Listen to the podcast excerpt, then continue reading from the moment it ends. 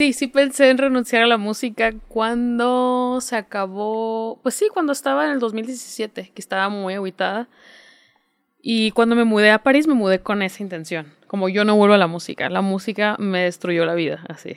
Y, y después de sentir también, es que no sé si tú te acuerdas o, estabas como familiarizado con mi carrera en ese entonces, pero yo sufrí mucho bullying en México en ese, en ese tiempo, mucho, mucho bullying, mucha comparación. Sí, el, elemento de comparativo pues estuvo muy presente pues, en esa etapa, ¿no? Contigo, Natalia, Jimena, este, Mon Laferte. ¿Cómo la no, no estaba incluida en ese? En ese entonces creo que no, no me acuerdo. Sí, pero eran tú, Jimena. Pero, ajá, con Natalia sí. con Jimena, con Julieta. Con Julieta. Este, y me acuerdo que sí fue como, como fuerte para mí porque, pues te anula como persona, eso es bien violento. Y te, o sea, no, no recuerdo quién, porque aquí ha estado Mon, ha estado Jimena, ha estado Natalia y algún, me, alguno me dijo que como que ya incluso en ciertos festivales o en ciertos lineups solamente querían a una, ¿no? O sea, como que había una competencia ya de que era muy tonta, la verdad, muy, tonta. Y a la vez a mí me buleaban mucho por mi peso, por mis tatuajes, porque yo fui de las primeras que estaba tatuada. Entonces era como, ah, no mames, o sea, como no es malandra, o sea, como que canta bien y todo, es una buena persona y tiene un chingo de tatuajes así.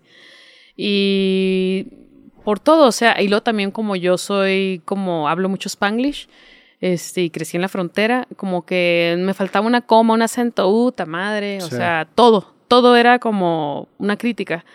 Y eso sí me, sí, me lastimó mucho, o sea, mi autoestima, mi persona, o sea, te, te chinga porque te chinga, o sea, y recuerdo que dije, no, este pedo no es justo, o sea, no es justo para nadie, esto no, no lo sobrevive nadie, no soy de, no soy de acero, güey, o sea, no, y por eso quería como irme y, mucho tiempo pensé en nunca volver, nunca volver, así, nunca volver.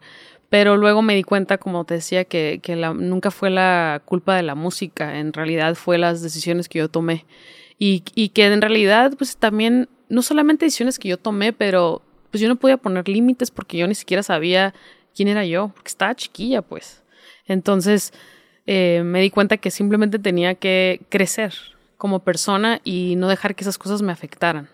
Pero en ese momento yo no sabía, entonces si te están, si te, están aventando piedras, güey, y no sabes que puedes agarrar esta pinche silla y te cubres, y nomás estás ahí, pues te están lastimando, estás sangrando, o sea, ya no hay cómo. Y dices, todo porque me paré aquí y fui valiente. O sea, y ahora resulta que no valgo como persona, ni como artista, ni como esto. Y aparte es chistoso porque Natalia, Jimena, somos de la misma edad. Claro que vamos a tener las mismas inspiraciones probablemente, la voz probablemente, o sea, somos de una misma generación, o sea, es como normal, o sea, Zoe es igual que Siddhartha. Pues ¿Sabes? O sea, es como... está en Zoe, ¿no? sí. no está mal, güey, pero ¿sabes? O sea, como esas cosas eh, es como raro, pues, y de repente dices, güey, es normal, estas cosas pasan y había mucho, mucho Pero en todos lados, o sea, es, normal, o sea, que así como hay este programa, hay programas similares, así como hay, digo, le ha pasado a, muchos músicos también que, pues, existe esta comparativa y también, pues, me imagino que a veces se vuelve como un, o sea, se vuelve, en primer lugar, nadie te explica que eso pasa, y, y también, no sé si es en tu caso, pero personalizándolo un poco conmigo, pues en un principio, cuando vas empezando, cuando vas creciendo, en un principio es mucho más amor que odio, ¿no? Es mucho, ah, o sea, entonces caes en esa trampa de creerte lo bueno, de leer la crítica y creerte lo bueno. La trampa va a que cuando le abres esa puerta a la apreciación de personas que no conoces, que a ver, hay seguramente muchísima gente bien intencionada y qué chingón, pero tú tienes que construir tu propia autoestima con tu propia percepción y de la gente que, cercana que tú te O sea, no estamos diseñados para, para recibir aprobación de cientos de miles de personas, ¿no? Exacto. Entonces, en un principio te crees lo bueno, pues porque se siente bonito, pero una vez que llegas a un punto empieza a voltearse y se empieza a tornar negativo y como ya le abriste esa puerta, ahora te empieza, como tú dices, te empiezan a, balasear y a llover piedras y, y órale, se siente bien culero. Sí, porque no sabes, aparte yo vengo de una familia. Y dices pues que estoy haciendo mal, o sea, que, hice para merecer eso, o sea. Ajá, exactamente. Yo cuando pasé en Twitter de los 30 mil seguidores, todo se hizo como. Sí pura cagada. Rompes la burbujita ese inicial, te sales ese Ya no era apoyo, ya era como, no, la estás cagando. Y era, era muy difícil. Y creo que, creo que lo que más me afectó, más, más allá de la comparación, creo que fue el bullying hacia mi peso. Y hacia, y hacia mis tatuajes, y hacia como quién era yo, como mi identidad. Porque las comparaciones yo entiendo que te tienes que formar como una idea, ¿no? Pero ya después era como un chorro eso, pero luego era ya directo conmigo. Aquí en México hice una campaña con Levi's y me acuerdo que, que me agarraron como para el plus, plus size y ni siquiera yo traía plus size. O sea, yo traía una talla normal, pero me agarraron para el plus size y me aventaron de todo. O sea, me hicieron pedazos de que era una obesa, que no sé qué. Y en Estados Unidos, cuando salió la campaña, yo estaba haciendo un show en Filadelfia y la gente estaba así de que qué guapa, qué bonita, o sea, totalmente diferente. Y me acuerdo que yo decía, ¿qué pedo? O sea, ¿qué, estoy haciendo? O, por qué de donde yo soy como que me tratan tan mal?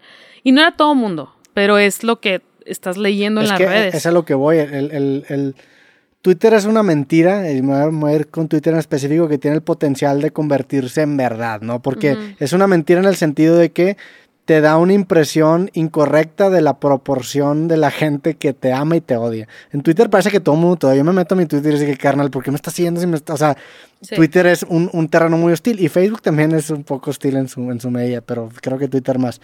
Sin embargo, la manera en la que la gente interactúa con Twitter es de esa manera. Sin embargo, la gran mayoría es gente a ver, la gran mayoría de, la gente que consume música, que consume podcast, es gente que dice, ah, pues está chido. Así, no comenta, no le encanta, no lo odia, nada más de que, ah, pues está chido, está chida la Esa es la mayoría silenciosa, ¿no? Sin embargo, la minoría vocal son precisamente la gente que utiliza las plataformas para atacar a las demás personas. Entonces, te da esa impresión de que todo mundo me odia, todo mundo te odia por los comentarios en mm. específico, pero la realidad es muy distinta. A mí me pasa, por ejemplo, en YouTube. En YouTube de repente me meto un video y veo los comentarios de que, ay cabrón, que, que la, o sea, que dije, la cagué bien cabrón o qué pasó. Y luego te metes a la proporción de, imagínate que son 100 comentarios, ¿no? Y luego te metes al video, analizas pues, los analíticos y te das cuenta que el 90% de la gente le dio like y el 10% dislike. ¿Qué quiere decir eso? Que el comentario representa a esa minoría vocal que odia. Digo, entiendo, hay excepciones, ¿verdad? Pero no representa definitivamente en su tutorial, porque la gran mayoría de la gente es gente que dice, ah, mira, pues está chido. Eso es la mayoría de la gente. Sí, pero ¿sabes qué me pasaba a mí? Que yo sentía mucho este pedo muy misógino. Ya. Muy de, de, contra la mujer. Y eso era lo que no me gustaba. O sea, yo decía, güey, ¿por qué están hablando tanta mierda de mí? Y hay un chorro de vatos que están haciendo lo que yo estoy haciendo y que son drogadictos claramente y nadie está hablando de ellos. Y que tienen sobrepeso y tienen tatuajes y nadie le está diciendo nada de totalmente. Y eso se me hacía muy injusto. O que yo era así como estamos hablando ahorita de Simón, a huevo, a la verga, lo que sea. Y era como, ¿por qué dices eso tú?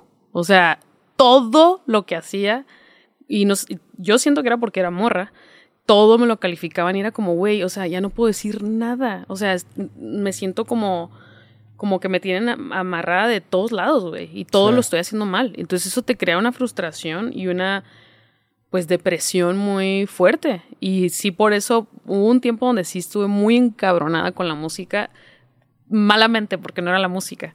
Y tampoco era mi culpa, era como algo que estaba sucediendo en ese momento y que no me pertenecía a mí, sino era como un sueño colectivo, ¿no? De ese pedo.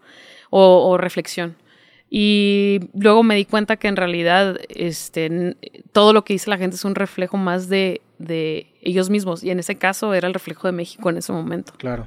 Y ahorita que estoy de vuelta veo que hay un clima un poco más aceptable, bueno, más aceptable, hay más morras, hay más aceptación, hay más buena onda y eso pues me da fe y me da esperanza, porque yo, bueno, las cosas han cambiado, o sea, y las nuevas generaciones han hecho que eso cambie y eso está muy chido.